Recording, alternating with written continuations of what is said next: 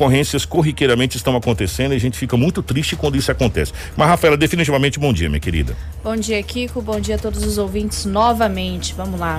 Poucas ocorrências, várias ocorrências atípicas, né, que aconteceram nessas 24 horas, mas três ocorrências chamaram a, a minha atenção. É, a guarnição ela foi é, acionada pela Agência Local de Inteligência, que nos informou que há vários dias eles estavam monitorando um suspeito e que na mesma data ele estava realizando uma movimentação estranha. Saiu por diversas vezes da casa, indo até uma esquina e retornando rapidamente, né?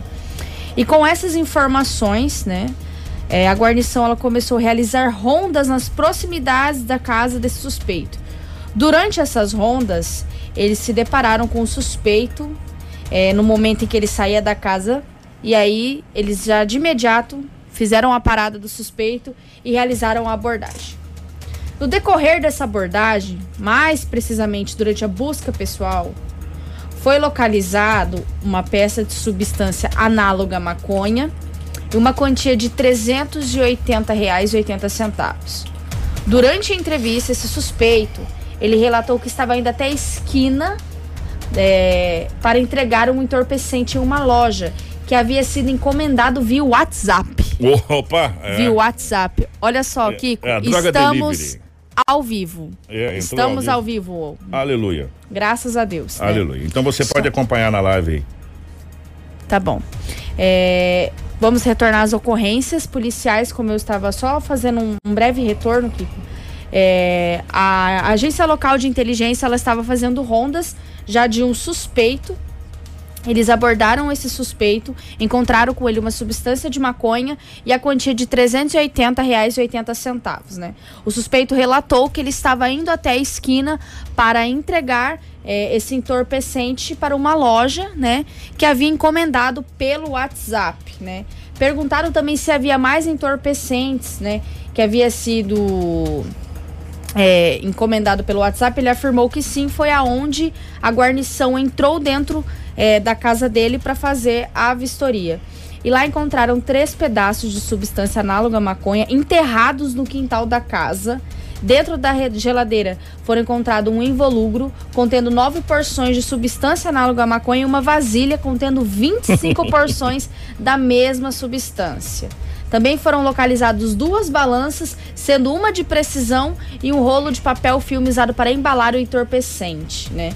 Diante desses todos os acontecimentos, né, é, a guarnição ela deu voz de prisão ao suspeito e encaminhou ele para a delegacia, juntamente com todo o material apreendido para as devidas providências. Tá aí, portanto, mais uma apreensão de entorpecente. Está virando corriqueiro. Gente, eu vou chamar a atenção você que está na live. Pessoal, tá tudo ok na live, tá tudo certinho hoje, tá tudo ok. Agora parece que finalmente as coisas começaram a entrar no eixo aqui. É, tem um acidente que aconteceu com um profissional, que é um taxista que são imagens muito fortes, né? Você que está acompanhando a live daqui a pouco vai poder acompanhar junto com a gente. É, até agradecer ao nosso querido amigo JK. JK, um abraço para você, meu querido, que gentilmente cedeu as, essas imagens. Gente, se prepara porque são imagens fortíssimas desse acidente que aconteceu. Foi ali em Sorriso. Né? Exatamente, né? na BR-63. Na BR-63 desse taxista. A CBR-63, eu vou falar uma coisa para você. A gente tá, a gente tá ficando é, cansado de falar tantas de pessoas que já morreram nessa BR-63. Obrigado, Cláudia. Agora sim tá tudo ok. É, Segunda-feira geralmente é mais tranquilo o nosso, o nosso plantão policial. Agora, o Rafa, relata aquele, aquela situação do, do, do, do, dos menores, por gentileza, que essa situação. Eu vou falar uma coisa para você, é revoltante, sabe? A gente chega um determinado momento que tem algumas coisas que nos enoja, sabe? E infelizmente, é, daqui a pouco a gente vai mostrar essas imagens. O Pablo mostrou a imagem do carro, gente, ficou horrível. Completamente Nossa. destruído. Já já a gente vai falar sobre essa situação. Agora nós vamos falar sobre uma situação que deixa a gente enojado sabe? Que é, é tentativa de abuso, abuso de menor. A guarnição ela foi acionada, né, 190 em uma solicitação de ocorrência no bairro Boa Esperança. Eles deslocaram até o endereço solicitado e a testemunha informou que mora de favor na casa de uma amiga e que a mesma tem duas filhas que estão morando com ela na residência e que na data de ontem as suas filhas relataram à mãe que quando foram tomar banho pediram ajuda para abrir o chuveiro a um rapaz que frequentemente está na residência por ser amigo da dona da casa. O suspeito entrou no banheiro que após abrir o chuveiro veio a tocar nas partes íntimas da, da criança. A guarnição a indagar as crianças, elas confirmaram dizendo: "O tio mexeu aqui embaixo", apontando para as partes íntimas.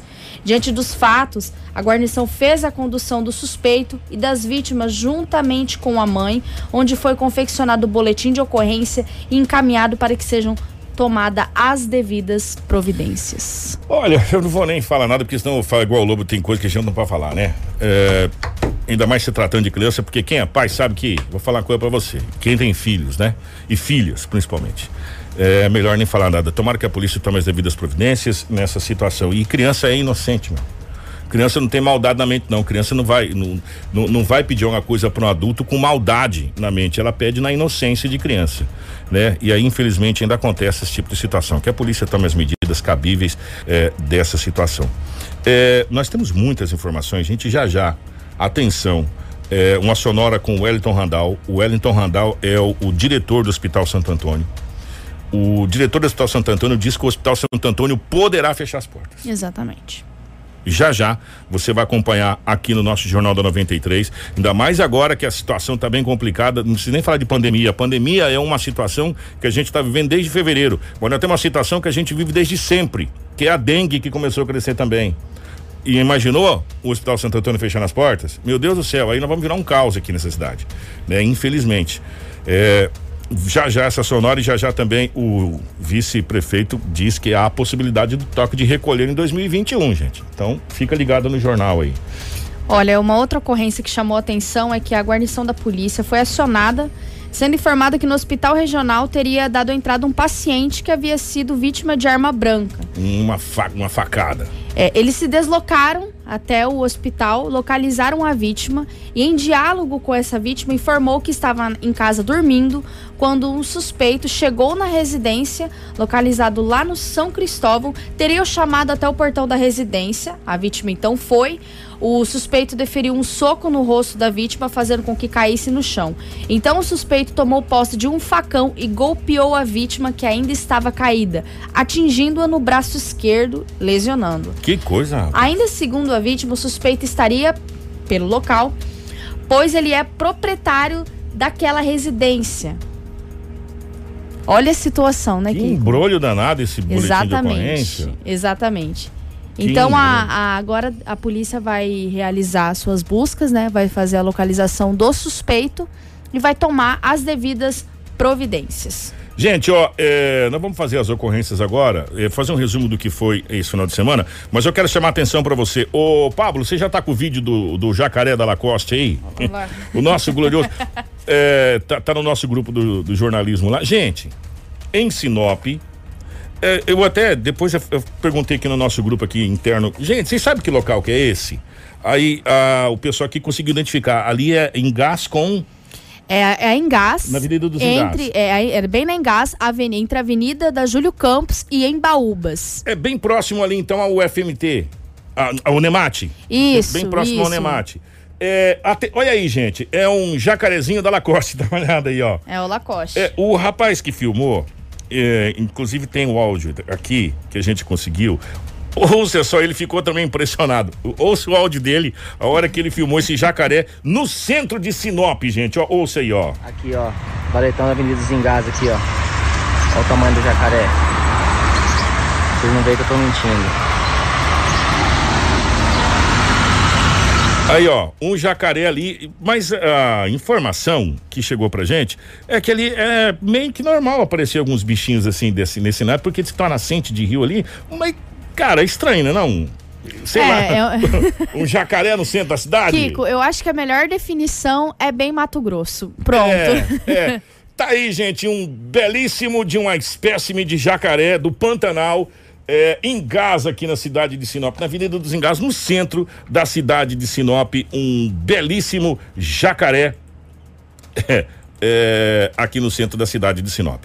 Vamos chamar atenção para vocês é, que nós vamos fazer agora um resumo do que foi o final de semana. Esse final de semana foi marcado por é, vários acidentes Inclusive, nós conversamos com o secretário, conversamos com o Benhur a respeito do que se deve tanto número de acidentes é, na cidade de Sinop. É, o Pablo, primeiro aquela imagem é, da Avenida das Figueiras, aquele rapaz saindo de dentro do veículo que tinha acabado de, de, de capotar é, aqui na cidade de Sinop. Ontem a gente recebeu essa imagem. Como a nossa live ontem estava um pouco prejudicada, a gente conseguiu rodar ela mais muito rapidamente, mas hoje a gente vai rodar para você. Esse acidente aconteceu na Avenida das, da Avenida das Figueiras, ali bem próximo realmente a, a Figueiras Materiais para Construção ali na, na, naquela região. O veículo capotou, tinha outras pessoas dentro do veículo. Isso. Só que as pessoas conseguiram na hora filmar, inclusive a hora que uma das vítimas estava saindo dentro do veículo e a chegada da polícia. Cons conseguiu localizar aí, Pablo? Para colocar pra gente na live. Então, o Pablo vai colocar essa imagem para você poder ver. Essa imagem vai ilustrar o que foi um final de semana de acidente para a gente culminar com um óbito de um outro acidente que aconteceu na BR 163, mais um acidente. Tá aí, ó. Essa é a imagem no momento que o rapaz sai do carro. Ó.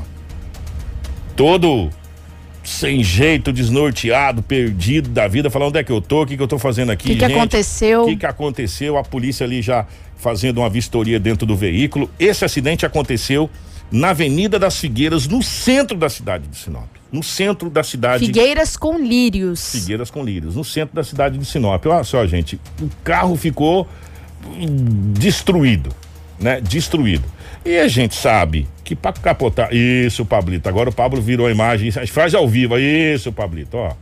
Tá ali. O rapaz sentado lá fala: gente, o que que aconteceu? Onde é que eu tô? O que, que que tá acontecendo aqui? Né? Tá acontecendo que capotaram um veículo. A gente sabe que para capotar um veículo, você não capota o veículo a 10 por hora, né? Ou, ou a 30 por hora. O máximo que vai acontecer, você vai bater. Você teria que estar numa velocidade um pouquinho acima do que isso para você capotar o veículo. E isso aconteceu no centro da cidade de Sinop, esse capotamento desse veículo.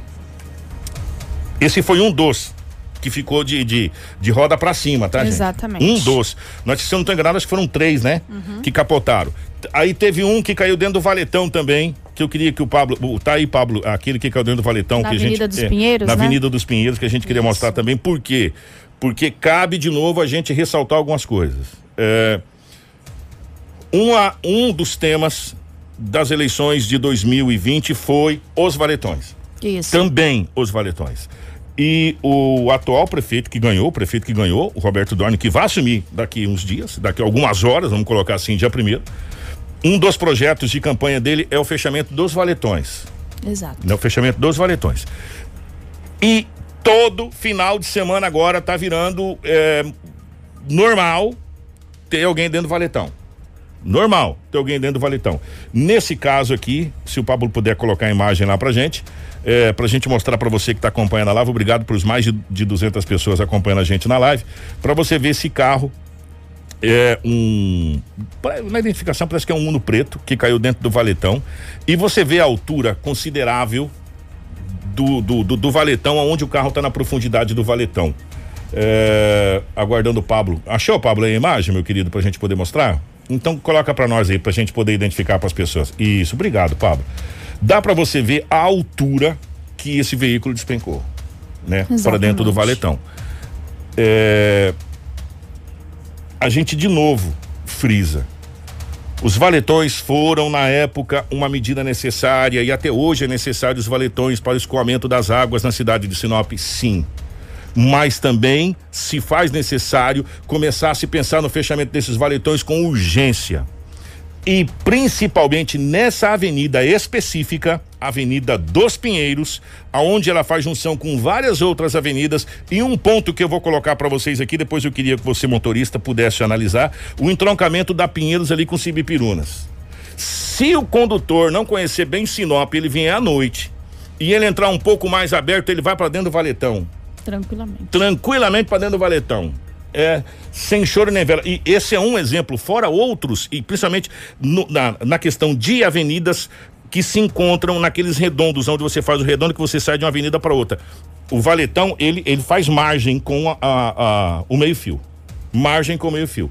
Se você não conhecer Sinop, você entrar um, com um pouquinho mais de velocidade, entrar fechado, e, e se você passar do meio-fio por qualquer motivo, você vai para dentro do valetão né?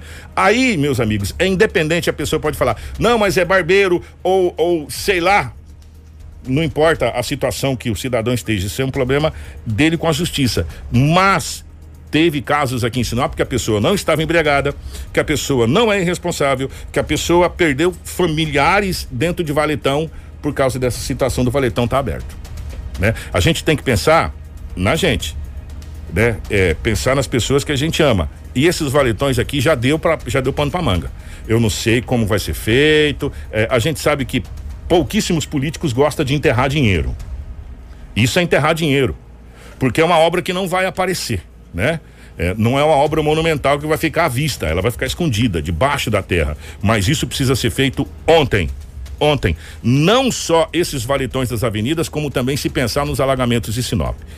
Só para a gente ilustrar. Agora, Pablo, eu queria que você colocasse a vítima fatal na BR 163 a Rafa pode até nos, nos, auxiliar. Esse acidente aconteceu no domingo de manhã. Exatamente, entre, aqui em Sinop. Uma motocicleta, uma caminhoneta, né, Rafa? Isso. Esse acidente foi entre uma caminhoneta e uma motocicleta ali próximo, um pouquinho para frente ali do, do, do, do, do parque de exposição.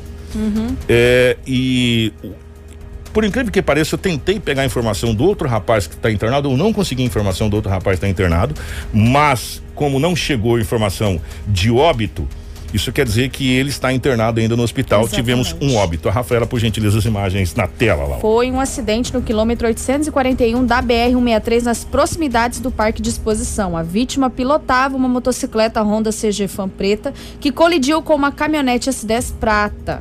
O motociclista morreu na hora. E a outra pessoa que o Kiko estava comentando, ela, ela estava na moto, foi socorrida é, e encaminhada para a unidade médica em estado grave. Já os passageiros da caminhonete que seguiam em viagem ao Pará não ficaram feridos. Após a colisão, a caminhonete acabou saindo da pista e tombou em uma vala de escoamento de água às margens da rodovia federal. O veículo e a moto ficaram com as partes dianteiras bastante danificadas, como vocês aí da live conseguem acompanhar as imagens. Nossa, imagens fortíssimas, né? Fortíssimas. Olha a situação da moto, agora passando aí na tela da nossa live. Olha a situação da parte dianteira da moto. Realmente foi uma colisão muito feia. Ah, nós não temos informações do outro rapaz que estava acompanhando esse jovem que infelizmente veio a óbito em decorrência desse acidente. Gente, olha, imagens fortíssimas desse acidente, um acidente muito, muito, muito, muito forte, mesmo que aconteceu em Sinop. E ali, não é, é a primeira vez. É, acho que semana retrasada, se eu não estou enganado, o, o Rafael foi aquele acidente uhum. do motoqueiro que, que bateu ali também é, e acabou perdendo a vida. Então, nesse trecho, aonde você sai, é, é logo ali onde você sai da duplicação da BR-63 e ela vira mão simples. Não sei se você vai compreender onde, onde vira mão simples, né?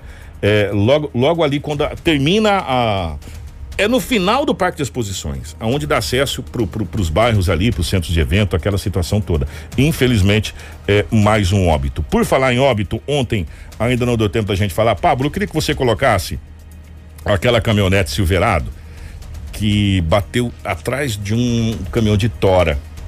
É, e ontem a gente nem falou a respeito dessa situação. É, esse acidente aconteceu no, na MT 322, cerca de 60 quilômetros do distrito de União do Norte, pertencente ali já para Peixoto de Azevedo. Essa caminhoneta Silverado bateu atrás de um caminhão de tora. O jovem ocupante da caminhonete, é, Joelson é, Nicolete Filho, de 18 anos, era passageiro de uma GM Silverado que se envolveu nessa colisão com esse Mercedes-Benz de Tora. Bateu nessa, nessa traseira de Tora é, ele é, já foi sepultada na cidade de Piranga do Norte, é, a 151 quilômetros de Sinop. Ou seja, gente, que acidente violento, né? O, é, a caminhonete entrou na traseiro do caminhão entrou, de Tora. Né? E infelizmente esse jovem acabou perdendo a vida é, nesse acidente. É, e aí agora cabe às autoridades fazer a, a, a perícia dessa situação toda do que do que aconteceu nesse, nesse, nesse caso de quem é responsabilidade. Agora eu chamo a atenção de vocês que estão tá na live, os mais de 210 que estão na live aqui junto com a gente. As imagens que a gente vai mostrar agora, primeiro do, do, do rapaz que foi baleado lá, Pablo. Aqui para depois a gente passar de sorriso. São imagens fortes. A partir de agora são imagens muito fortes. Exato. É, os dois acontecimentos são imagens fortes. O primeiro acontecimento é tentaram assaltar a casa de um policial militar. Imagine o que, que aconteceu né? Evidentemente que houve um revide por parte do policial que é treinado e preparado para isso, né? E, e evidentemente tem autorização para usar arma de fogo. Nesse, esse é o rapaz que foi alvejado pelo, pelo, pelo policial ao tentar assaltar a residência. Ó. Ele foi alvejado no tórax, no peito, né? Foi um, um tiro no peito, foi alvejado no tórax. É, põe a outra imagem, essa imagem é muito forte. Nós vamos acabar tomando. E, deixa só essa aí, nós vamos acabar tomando bloco é, aí do Facebook. Deixa só essa aí, Pablo. E esse rapaz tem, é uma dupla. Isso. Eles invadiram a casa, tentaram é, fazer o assalto, tentaram roubar a caminhoneta do, do, do que estava na propriedade. A, a, houve o revide por parte do policial, aonde efetuou o disparo, e esse rapaz acabou sendo atingido no peito. Um ainda conseguiu fugir, né, Rafa? Exato, um ainda conseguiu fugir. Nós não temos informações se ele foi localizado ou não, mas a situação é que o homem ele tentou entrar na casa do policial na Avenida dos Pinheiros, no Parque das Araras. Segundo informações, a vítima e o outro suspeito tentaram invadir e o policial reagiu e disparou contra um dos assaltantes. Eles tentaram fugir com uma caminhonete, mas logo em seguida abandonaram o veículo. O homem que foi baleado foi o único encontrado. O outro, até o momento, nós não temos informações se a polícia conseguiu localizá-lo. É, esse aqui foi o resumo do final de semana e, e de hoje da polícia. Isso. Agora, eu quero chamar a atenção para vocês que um trabalhador, um pai de família, um que tem o seu sustento na, na boleia, na direção, perdeu a vida trabalhando. É, e o que chama atenção, de novo, é que esse fato aconteceu na BR 163. No trecho de sorriso aqui, sorriso Sinop. A gente fica tão triste de saber que pais de família, que pessoas estão cada vez mais perdendo a vida é, trabalhando. Mas a Rafa vai detalhar é, esse acidente que aconteceu com esse taxista. Eu aviso vocês, gente. As imagens, se você vê o carro, Olha, é impressionante, impressionante. O acidente envolvendo um Corsa Classic e uma Volvo 270 branco com placas de sorriso ocorreu na madrugada da segunda-feira, de domingo para segunda, na BR 163. O taxista Irismar Mendes Soares, de 40 anos, que estava no primeiro carro, ficou preso às ferragens e morreu no local. O motorista do caminhão de 46 anos não se feriu e assinou o termo de recusa de atendimento médico da concessionária que administrava a rodovia. Ele contou à polícia que estava trafegando quando o Corsa entrou em sua frente, sendo inevitável a colisão. Segundo o boletim de ocorrência registrado pela Polícia Civil, tudo indica que o taxista dormiu na direção. Essa versão ainda deve ser apontado em laudo da perícia Politec. Com a colisão, o Corsa ficou completamente destruído. O corpo do Irismar foi encaminhado ao Instituto Médico Legal para necropsia. Ô, ô Pablo, você tá com as imagens que o JK cedeu pra gente? Manda um abraço pro JK. Um abraço, JK. Muito JK, obrigado por ceder essas cê, imagens. Cê, ah, ele não tá lá com as imagens. Você consegue passar para ele lá as imagens? É, a, Rafa, a Rafa vai passar para você, Pablo, as imagens que o JK trouxe, as imagens do local lá do, do acidente. Enquanto isso, a gente faz um breve comentário a respeito dessa situação. A pergunta é: até quando, até quando nós vamos ficar aqui? É, a, e quando eu digo nós, quando eu digo nós, eu digo sociedade, sociedade, povo, os pagadores de impostos e as autoridades que foram eleitas por nós para nos representar e administrar os impagos, os impostos pagos por nós. Iremos nos calar diante de uma situação que já era para ter sido resolvida. Exatamente. Porque essa situação, gente, já era para ter sido resolvida. Esse acidente não aconteceria dessa proporção, dessa forma, se a BR-63 tivesse sido duplicada como estava no contrato. Por quê? Porque eles não bateriam de frente. Né? Não bateriam de frente. Aí agora a gente fica todo dia noticiando acidentes e mais acidentes de carretas que batem de frente, de, de, de, de carros que batem de frente na BR 163, que de corredor da, da soja, de corredor dos grãos, passou a ser corredor da morte o qual você paga pedágios e esses pedágios, a gente até colocou a tabela dos pedágios aqui, é pago é, é para a empresa que tem no contrato a obrigação de fazer a duplicação e as melhorias da BR-63.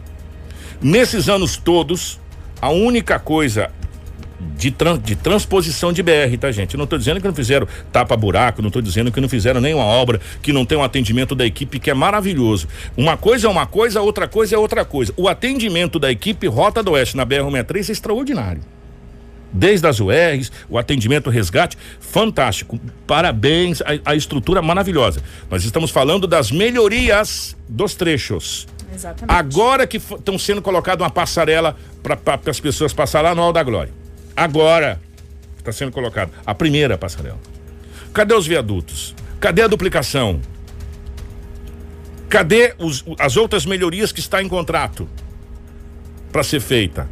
E os pedágios você paga todo dia. Se você passou, você paga, meu irmão. Se você passar 15 vezes ali, você vai pagar 15 vezes. E se, e se for esse aqui, é 7 alguma coisa. Né? Que ainda não derrubaram. 7 alguma coisa. Então você vai pagar as 15 vezes. Então, o que a gente pede, o que a gente pede é para que coloque em prática o que está no papel. O que foi assinado no papel, que é a duplicação da BR-163 né? Que se duplique essa BR-163 até pelo. Não, ah, não pode duplicar tudo, duplica até Diamantino. De Diamantino para frente é outra situação, porque depois o pessoal já pega a guia, aquela situação toda. Duplique, que nós vamos parar de perder vidas, porque enquanto isso não acontecer, nós vamos continuar perdendo vidas. Chegou aí, Pablo, as imagens? Dá um positivo para mim aí. Coloca as imagens aí que o JK mandou pra gente. Aí, ó, gente, ó. Isso aí foi na hora exata que o JK chegou lá do acidente. O JK, obrigado, tá, meu querido? A todos aí uh, com ajuda de, de, lanterna ou do celular, enfim, não sei, para ver. Olha só como que ficou a situação do veículo, gente. O carro ficou totalmente retorcido, irreconhecível na parte dianteira, né?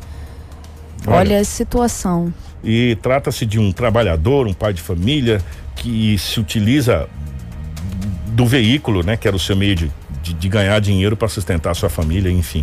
Olha, é muito triste, sabe? É muito triste mesmo a gente tá mostrando cada dia mais imagens dessa situação e a gente poderia estar aqui falando de outras coisas, né? É, porque é, se essa BR tivesse sido duplicada, esse acidente, não nessas proporções, teria acontecido aqui, é, nesse caso especificamente, mesmo esse rapaz tendo dormido na, na direção do veículo, infelizmente. É, 717 esse é o nosso resumo policial. Agora a gente vai para outras outras matérias muito importantes para a cidade de Sinop. É, eu chamo a atenção de vocês para para que vocês prestem atenção a partir de agora, porque são coisas que diz respeito muito a toda a sociedade sinopense. Jornal da 93. 7 e 17. Nós fomos pegos com uma notícia que uma das maiores estruturas hospitalares do norte do estado do Mato Grosso que é o Hospital Santo Antônio, poderá fechar as portas. Mas nós vamos por partes, vamos lá. Aí nós vamos procurar quem? Vamos procurar o diretor responsável do hospital. Para perguntar para ele se realmente essa situação procede. Pois bem, uma das mais importantes estruturas hospitalares do norte do Mato Grosso está na eminência de fechar as portas. Com um sério problema financeiro, o Hospital Santo Antônio de Sinop será forçado a paralisar seus atendimentos se o quadro não for revertido. O alerta é do diretor da unidade hospitalar Wellington Randall, que explica a situação atual. A atividade tem seis anos, três anos mais precisamente, desde que deixamos a, a, a administração do Hospital Regional de Sinop, porque as dívidas contraídas daquele período até hoje não foram solucionadas. Por mais que a gente tenha juizado as ações, ainda não houve um término dos processos por parte do governo do estado e, e, e por parte da justiça para que possa ter terminado então definitivamente esse fechamento de contas. Em entrevista 93 FM, o diretor do hospital explica o porquê de um possível fechamento de portas da unidade. A questão do fechamento de, de, de portas é o seguinte: ele não é eminente para essa semana, não. Mas se alguma coisa não começar a ser feita, isso pode vir a acontecer. Porque na realidade é o seguinte: é, é, todos os meses nós estamos tendo que viver isso. Nós estamos vindo de um período de pandemia, nós temos os custos foram extremamente elevados durante esse ano. Valores que a gente comprava, materiais que nós comprávamos por três reais, nós estamos pagando 30 reais hoje. Isso afeta diretamente o custo da instituição. Por conta dessa situação do hospital regional, valores que são dívidas oriundas do hospital regional estão afetando o caixa do Hospital Santo Antônio, porque bloqueia-se essa conta aqui, porque o pessoal busca meio de recebimento, e como é uma conta de, de, de, de, de filial, é a filial da fundação, então ele vem impactar diretamente nessa conta. Então isso acaba apertando o caixa do Hospital Santo Antônio também. E além disso, tem os valores que são do próprio hospital que estão para recebimento, que é o caso específico dessa ação dos 18 milhões, que trata de um valor que chama-se incentivos à contratualização, que é um dinheiro carimbado que o Ministério da Saúde passa para o Estado e que esse dinheiro não chegou no caixa do hospital. A instituição entrou com uma ação, primeiro administrativa, nós não obtivemos, a resposta do Estado, o Estado, nós ajuizamos a ação e ainda não tivemos a resposta. Wellington fala sobre um possível resolvimento dessa situação. Esperamos que a justiça nos dê guarida com relação a isso, para que a gente possa ter o fôlego financeiro, fechar um ano mais tranquilo, para que os nossos funcionários, os nossos profissionais, os nossos fornecedores tenham então a tranquilidade no fechamento e que a gente não tenha necessidade de ficar correndo todos os meses para conseguir fechar o mês. Então, isso é difícil para nós e para todo mundo que aqui está. Você receber a tempo para que você pague as suas contas é muito mais fácil do que você ficar correndo atrás depois que a, que a coisa já se passou. Então, há necessidade sim, porque na verdade todos os meses tem. Mais de 14 milhões já foram pagos de dívida de hospital regional. E isso foi retirado do Santo Antônio. Uma dívida de 18 milhões que nós temos para receber, nós estamos falando em 32 milhões. Com 7 milhões de prejuízo do ano, nós estamos falando em 39 milhões. Então, é isso que nos aperta. Então nós precisamos de fôlego financeiro. E esse fôlego passa por recebimentos. Esperamos que a gente consiga realmente alguma coisa para que a gente possa ter tempo, porque não temos mais jeito de funcionamento daqui a pouco. Então, essa é a nossa esperança. Informação com credibilidade e responsabilidade. Jornal da 93. 7 e 22 é uma situação complicada. E essa situação dessa dívida vem lá da administração ainda do Hospital Regional quando o Hospital Regional era administrado pela fundação que, é, que rege o Hospital Santo Antônio. Ou seja, é, são coisas, é, segundo a informação do, do diretor, que o, o, Estado do Mato Grosso ficou de repassar e não repassou. Exato. E, e o próprio Ministério da, da Saúde também não repassou. Nós estamos tentando contato com o gabinete e com a Secretaria de de saúde, ou, enfim, ou com o governo de modo geral, para a gente saber que peta essa situação e, e a posição do, do, governo nessa questão. Porque isso é uma coisa que está vindo lá desde a gestão do Pedro Táxi ainda. Né? Aí ela vem vindo, ela vem protelando e é isso que acontece. Aí vai, não sei o que, protela para cá, protela para lá e no final essa bola de neve fica insuportável, né? E chega um momento que ela sai arrebentando tudo.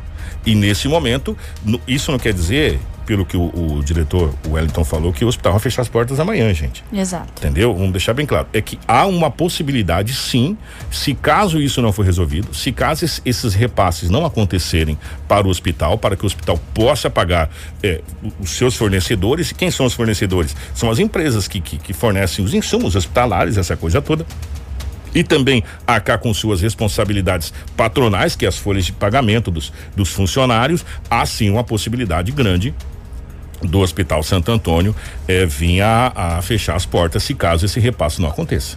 Né? E a gente fica muito triste e nós vamos tentar contato mais uma vez com, com a assessoria do governador do estado do Mato Grosso para a gente saber que pé que anda essa situação e qual é o posicionamento do estado.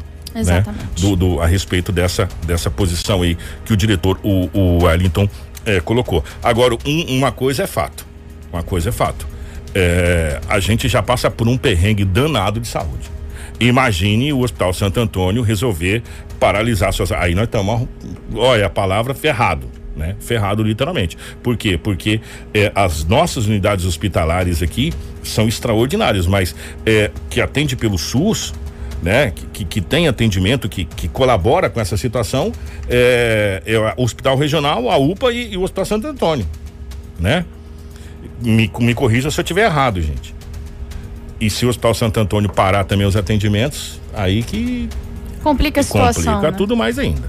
O, o, mandar um abraço aqui primeiro pro Adriano Diogo. O Adriano, bom dia. O Adriano colocou aqui na live um negócio muito bacana. O Kiko, é, ele não colocou Kiko, evidentemente, né? Tem um vídeo no YouTube de uns americanos que viaja de Cuiabá ao Pará. No vídeo, eles dizem que o Brasil é louco de andar, que o brasileiro é louco de andar nessa BR-63, é um verdadeiro suicídio. Pessoas que vieram, pessoas que vieram de, de outros países para cá, para a região, porque engana-se as pessoas que acham que o Mato Grosso não tem um turismo forte. Tem, principalmente o turismo dos rios e o turismo do agronegócio que traz muitas pessoas da Europa, trazem pessoas dos Estados Unidos, de outros países, para vir ver como que o brasileiro produz tanto é, com, com, com essa tecnologia que eles também têm lá e não conseguem produzir. Exato. E eles ficam abismados com as rodovias. Com as rodovias. É, o, e a, a palavra de um dos americanos foi: o Brasil tem uma tecnologia muito maior, muito superior do que qualquer país do mundo, da porteira para dentro. Da porteira para fora é um lixo palavras dele, não foi minha. Né? Você pega os Estados Unidos, você tem saída por terra, são quatro, oito vias de pista para você ir e voltar para caminhão. Você tem saída de trem para tudo quanto é lado. Tem trem que passa dentro das fazendas para recolher o produto. E você tem as hidrovias, né? Lembrar uma de Mississippi e outras aí que cortam todos os Estados Unidos. Nós sequer temos duplicação de BR. Aliás, nós estamos cedendo as BRs para iniciativa privada porque o governo federal não tem competência para tocar. Essa é a palavra correta. Né? E, e agora nós vamos começar, é, é, é dar é tudo, é as MTs também, mas tem que primeiro é, deixar ela bem asfaltada, bonitinha, terminada, para depois a gente ceder para iniciativa privada. Né? E, e, lá é o contrário. Lá são o, o, governo que mantém as rodovias, que mantém as hidrovias, que mantém a, a logística, porque não adianta se produzir e não ter como colocar isso para fora. Vamos fazer o seguinte: nós vamos para o intervalo.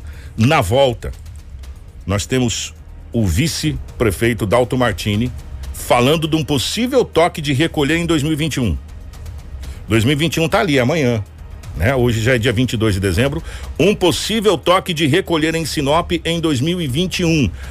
A prefeita teve aqui, o decreto foi, a gente vai falar sobre o decreto também, que proibiu todo e qualquer tipo de evento nesse final de ano com aglomeração é, de, de pessoas. Não só aqui, como a região toda do, do estado do Mato Grosso começou. Vários cancelamentos vários, de Réveillons. Todos são cancelados aí, a maioria dos Réveillons foram cancelados. Então, atenção, gente. E o vice-prefeito Dalto Martini, em entrevista, diz a 93 FM que sim, em 2021 há possibilidade de um toque de recolher. Fica aí, não sai daí não, que é dois minutos, nós estamos de volta. Jornal da 93. Jornal da 93. 7 horas 33 minutos, 7 e 33 estamos de volta com o nosso Jornal da 93. Antes da gente prosseguir aqui, o... conseguimos uma imagem da onde aquele carro caiu. Rafaela, que a gente falou que tem algumas algumas avenidas em Sinop, aonde quem não conhece ou se conhece pouco aquele trecho e entrar um pouquinho desapercebido, ele vai para dentro do valetão. Ô Pablo, por gentileza, põe essa imagem pra gente. Ó, aqui, tá vendo, ó? Acabou de fazer a curva, dá uma olhada ali, ó. A, é, a curva é feita e o valetão é do lado do meio-fio. Do lado do meio-fio. Tem como colocar um slow aí? Aí, aí. A, ali, essa imagem chega, a pessoa tá vindo em uma avenida e vai entrar na outra avenida. A hora que ela entra na avenida, ela já dá de cara com o valetão. E foi bem, e, e incrível que pareça que a, a, quem filmou, filmou bem na hora que o carro tava lá dentro. Exatamente. Né? Lá dentro. E dá, você percebe nitidamente a proximidade do valetão com o meio-fio. Quem entrar um pouquinho mais aberto, não, te, não conhecer a, a a via, não conhecer bem a via entrar um pouquinho mais aberto, ó, ele já vai dentro do valetão, né? Ainda mais à noite, que a visibilidade é, é menor à noite. Isso, Pablo, deixa aí que tá, tá legal. Dá, dá para você perceber que é muito próximo o valetão e, e pelo tanto que tá quebrado esse meio fio, pelo tanto que ele tá quebrado, dá para você ver quanta gente já foi ali para dentro, né? Quanta gente já foi ali para dentro. Dá uma olhada, gente, não tem um guarda-rail, não tem uma sinalização avisando esse valetão aí nessa situação ou com placa indicativa, enfim. Quem conhece bem a cidade não sabe que ele vai ter um valetão, ele vai diminuir bem a velocidade, vai fechar a curva, vai entrar fechadinho. Quem não conhece? Porque a gente não pode pensar na cidade pra gente. A gente tem que pensar na cidade pros outros também, né? Então, fica aí, ó, mais um alerta. Ali é Pinheiros com Itaúbas, né? Né, Léo? Pinheiros com Itaúbas, isso. Pinheiros com Itaúbas, tá? Se você estiver trafegando aí, você já sabe de onde a gente tá, do ponto que nós estamos falando aqui. E diga-se de passagem, é um movimento danado nessa, nessa junção Sim. ali. Movimento danado. Vamos lá, gente, ó. Já já nós temos a entrevista com o vice-prefeito Dalton Martini, vice-prefeito eleito, Dalton Martini, falando da possibilidade do toque de recolher em 2021. Mas antes, a gente precisa falar a respeito de uma pesquisa do Centro de Informações Socioeconômicas da Unemate, CISI, que apontou que 82% dos consumidores sinopenses farão compras de presente de Natal. A pesquisa foi encomendada pela Câmara de Dirigentes Logistas e Sinop CDL. O resultado também apontou que 60% dos entrevistados pretendem utilizar o 13º salário para comprar presentes natalinos. Os consumidores também foram perguntados sobre o quanto pretendem gastar quando comparado em relação ao ano de 2019. A maior parte dos entrevistados, 40%, afirmou que pretende gastar mesmo valor do ano anterior. É, eu tenho uma triste notícia pra você. Deu uma subidinha legal nas coisas. É, a maioria, 32% dos consumidores, pretendem gastar entre 50 e 100 reais na compra do presente de Natal e 25% entre 100 e 150 reais. Nós procuramos o diretor da CDL, Marcelo Montiel, para dar um apontamento sobre a pesquisa e também falar sobre o atendimento que já acontece em horário especial aqui em Sinop. Vamos conferir.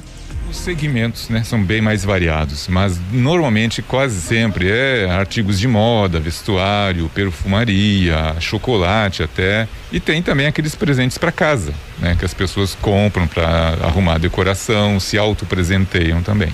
Isso tudo deve gerar um impacto econômico muito grande na cidade, né? Sim, o impacto sempre é grande, a gente sempre espera, a gente nunca tem assim exatamente o número, só tem que esperar terminar o período de Natal. Mas o impacto é bem grande. Com relação aos empresários, É, o empresário já está mais bem preparado para esse Natal em função do, disso que aconteceu. A gente espera que seja um bom resultado mesmo, a nível de 2019, até talvez, quem sabe, um pouco melhor.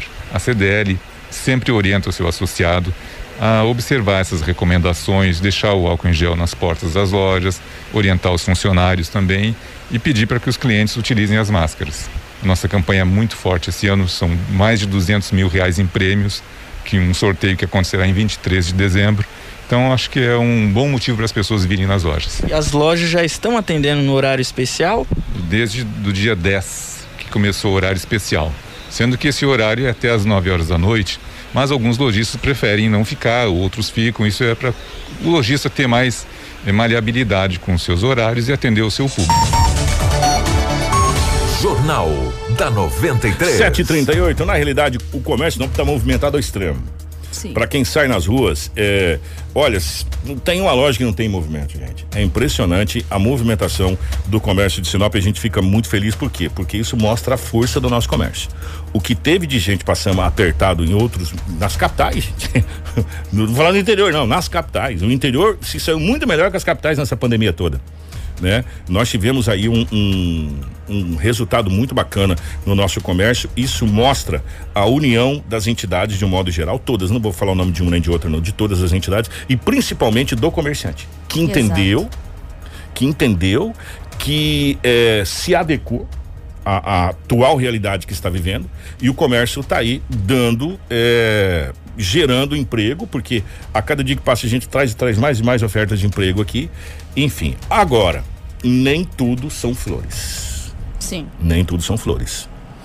Na coletiva da última quinta-feira no momento em que foram apresentados os novos secretários para 2021 para o novo a nova gestão o vice-prefeito Dalton Martini foi questionado sobre a segunda onda do coronavírus e se a nova gestão teria uma medida mais drástica a ser tomada. Em resposta, Dalton disse que depende de uma análise mais técnica. O vice comentou que a maior preocupação é com as aglomerações noturnas, dizendo que, em seu pensamento, os jovens estão levando a Covid para dentro da casa e que isso eles iriam dar uma cortada. Dalton afirmou que de imediato eles irão fazer um toque de recolher como medida para diminuir os casos. Confira no Jornal da 93. É lógico que isso depende muito de uma análise criteriosa na área da saúde. Nós temos que eh, atender à questão da saúde. Nós precisamos, e se necessário for, teremos que tomar atitudes drásticas. Eu acho que o município já não poderia permitir tantas festas como vão acontecer no final do ano. Eu acho que o município já deveria estar intervindo. Nós sabemos que a pandemia está voltando e voltando forte. Ontem parece que no Brasil já morreu 900 e poucas pessoas. Já e o pico foi de 1.200, 1.300, se não me falha a memória. Então nós já estamos chegando quase que no pico anterior. Então nós temos que ter a preocupação sim. E o que, que é a preocupação? É as festas, é as aglomerações noturnas, que os jovens, no meu pensamento, estão levando a Covid para dentro da casa para os idosos, para os pais, para os avós, e isso nós teríamos que dar uma, uma cortada. Teríamos já agora, de imediato, fazer um toque de recolher no município a partir das 10 horas até as 5 horas da manhã. Esse é um pensamento do Dalto Martini como vice-prefeito, não como técnico, porque eu não sou técnico dessa área. Mas eu acho que as pessoas têm que se cuidar, porque a doença é séria e ela leva muita gente. Vocês viram agora quantas pessoas aí no, a nível nacional que morreram, pessoas famosas, cantor, é, treinador de futebol, é, pessoas jovens que faleceram de repente por causa da Covid. Então eu acho que é uma coisa que nós temos que se preocupar sim. Não é só uma preocupação do Dalton e do seu Roberto, é uma preocupação da sociedade como um todo. Nós não podemos esquecer que a doença está aí e nós conhecemos que ela mata. Então nós temos que se cuidar. Jornal da 93. Nós vamos seguir essa linha porque ah, na semana última sexta-feira a prefeita Rosana Martinelli esteve aqui nos estúdios da 93 é, e nós fizemos uma entrevista com ela, batemos um papo com ela, fizemos um balanço rápido da administração e nós entramos nesse assunto da Covid-19, inclusive da liberação de eventos que, é, que aconteceram em Sinop e a prefeita disse que poderia editar ou iria editar um decreto. Pois bem, ela editou esse decreto, né, Rafael? Exatamente. É o decreto de número 285 de 2020, com data de 18 de dezembro. O decreto ele altera o decreto antigo 244/de 2020, publicado em 27 de outubro de 2020. O que altera o artigo 13. Ficam proibidos todos os eventos que necessitam de alvará de funcionamento em todo o território de município de Sinop. Parágrafo único. Permanece autorizado o funcionamento do comércio em bares, restaurantes, lanchonetes, conveniências, padarias e demais estabelecimentos de gênero alimentícios, condicionado ao cumprimento das medidas de biossegurança elencadas neste decreto. A maior reclamação da população, e eu sei que tem as autoridades estão nos, nos ouvindo, e a gente repassa o que a população está indignada. A população não sabe para quem reclamar. É o que a gente mais recebe. Se você pegar a live aqui e olhar os comentários, olha, tem aglomeração, tem baile, tem forró, tem não sei o que acontecendo. Para quem que a gente reclama? Quem, para quem que a gente denuncia? É para a polícia? É no 190? É um telefone específico da prefeitura de plantão da denúncia de aglomeração? As pessoas estão cobrando a questão da fiscalização, que não está acontecendo. Essa é uma realidade que não está acontecendo. Não, não, se, não se fiscaliza, é, não está se fiscalizando essa questão. Ah, claro e evidente que nós sabemos que é difícil fiscalizar tudo.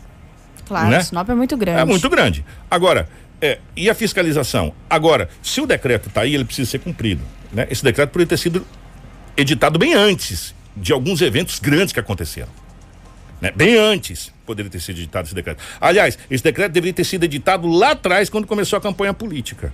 Proibindo carreatas, passeatas, é, caminhadas, essa coisa grande com bandeira, está em tudo. Né? Lá atrás. Mas, agora, nesse exato momento, quem fiscaliza?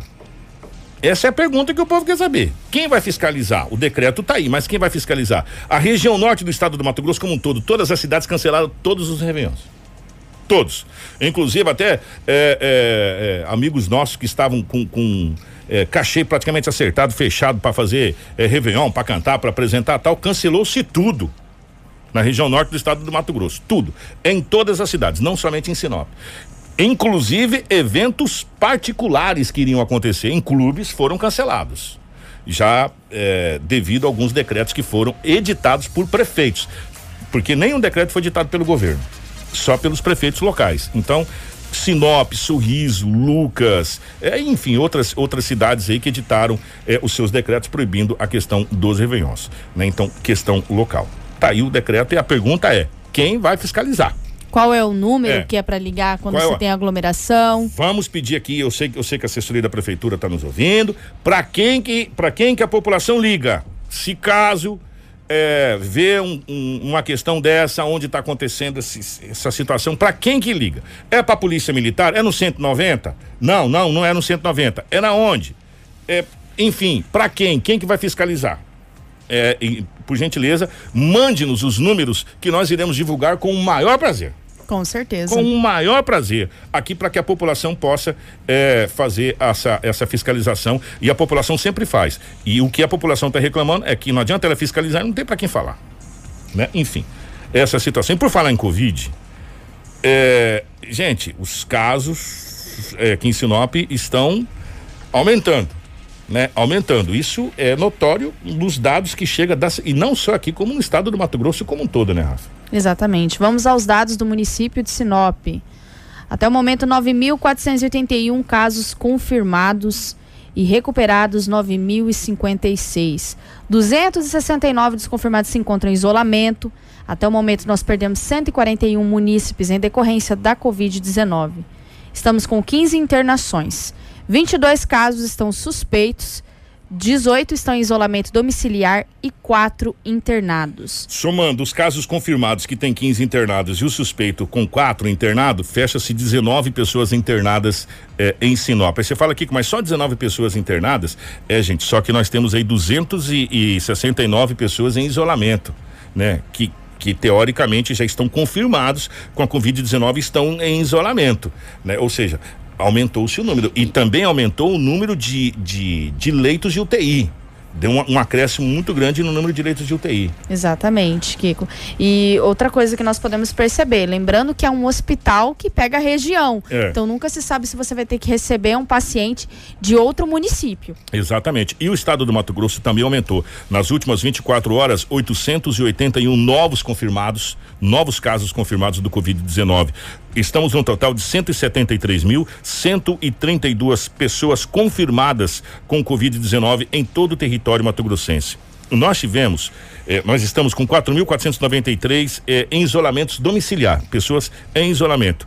E ao todo 163.638 recuperados. Entre casos confirmados, suspeitos e descartados para Covid-19, há 165 internações em UTIs públicas e 148 em enfermarias públicas. Isto é, a taxa de ocupação está em 40,94% para UTIs adulto e em 17% para enfermarias adulto. O Estado do Mato Grosso, através da Secretaria de Estado de Saúde, ACES, eh, emitiu, emitiu no boletim que nenhum dos 141 municípios do Estado do Mato Grosso está com a eh, com o, a, a tarja vermelha de alta, alta contaminação, está com a tarja verde de baixa contaminação em todos os 141 municípios.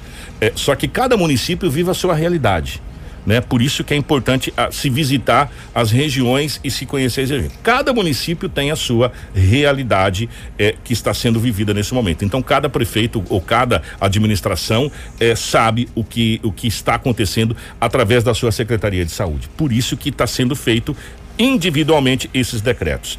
O Brasil notificou eh, nas últimas 24 horas 527 óbitos por Covid-19.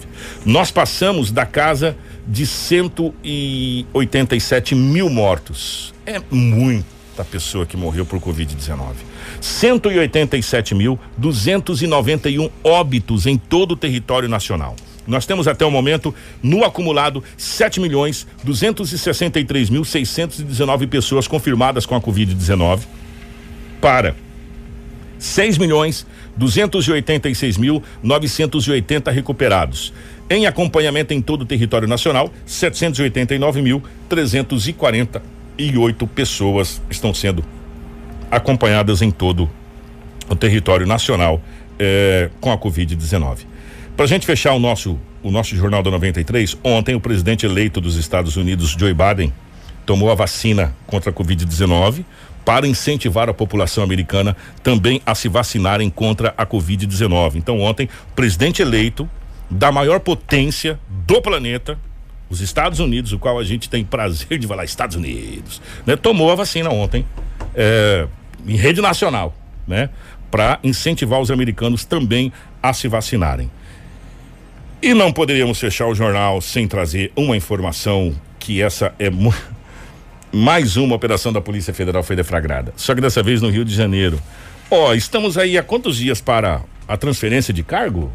De, de, de, de, prefeito, hoje é dia 22, eh, nove dias. Exatamente. Nove dias para a transferência de cargo de prefeito. Então, há nove dias da transferência do cargo de prefeito, o prefeito Marcelo Crivella do Rio de Janeiro acaba de ser preso pela Polícia Federal na operação eh, que a Polícia Federal está fazendo agora.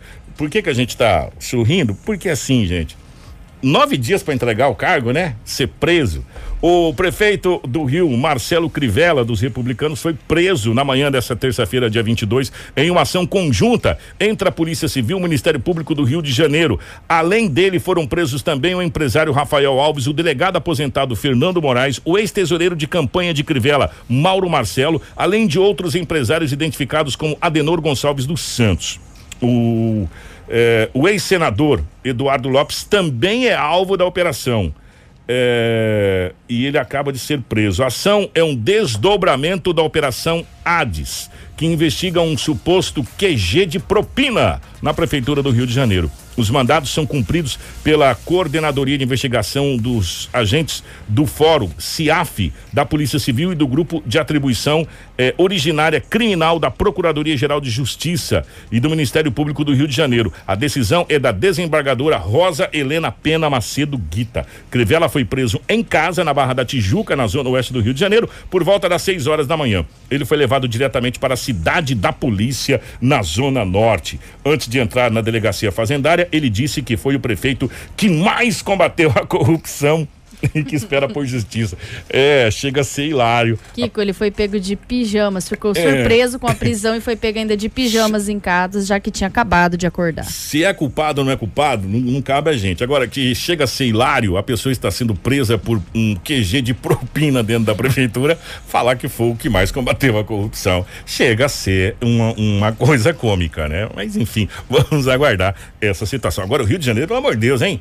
Também não sai das páginas policiais. E o governo, todos os governadores é ali. Impressionante. Impressionante. Que, que, é isso? Ô, Rafa, obrigado, minha querida. Grande abraço. Obrigada, Kiko. Obrigada a todos os nossos ouvintes e participantes da live. Amanhã nós voltamos com mais informação para vocês. Obrigado a todos. Um grande abraço para o nosso querido Pablo Cooper. Pablo, bom dia para você. Obrigado. Grande abraço. Nosso Jornal da 93 Fura fica por aqui. Na sequência vem o nosso Manhã 93. É, vamos combater a corrupção, meu amigo. Tudo o que você precisa saber para começar o seu dia. Jornal da 93.